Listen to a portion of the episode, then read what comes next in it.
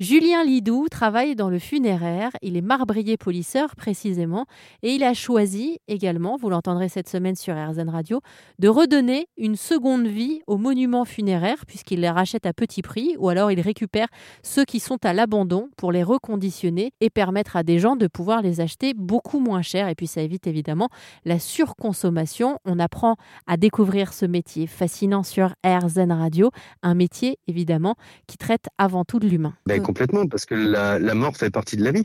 C'est quelque chose qui, est, qui, qui, de toute façon, va nous arriver à tous un jour ou l'autre. Donc, ça fait partie de notre vie et on est obligé de, de vivre avec ça et d'apprendre à vivre avec ça. Au final, quand on, quand on regarde sur un décès, il y a, y a beaucoup de vie qui ressort d'un décès parce qu'on on se remémore des, des moments, on, ressort des, des, moments très forts passés avec les, les défunts ou, les, ou, ou ces personnes-là. Donc, au final, il y a beaucoup de vie et euh, vous savez ce qu'on dit en général quand quelqu'un part, il y a quelqu'un qui arrive. Euh, ça, peut arriver. Vous voyez, j'ai perdu ma sœur et comme par hasard, j'ai eu mes filles. Dans, on a eu nos filles dans la foulée. Vous n'êtes pas le premier à, à, me dire ça, moi aussi.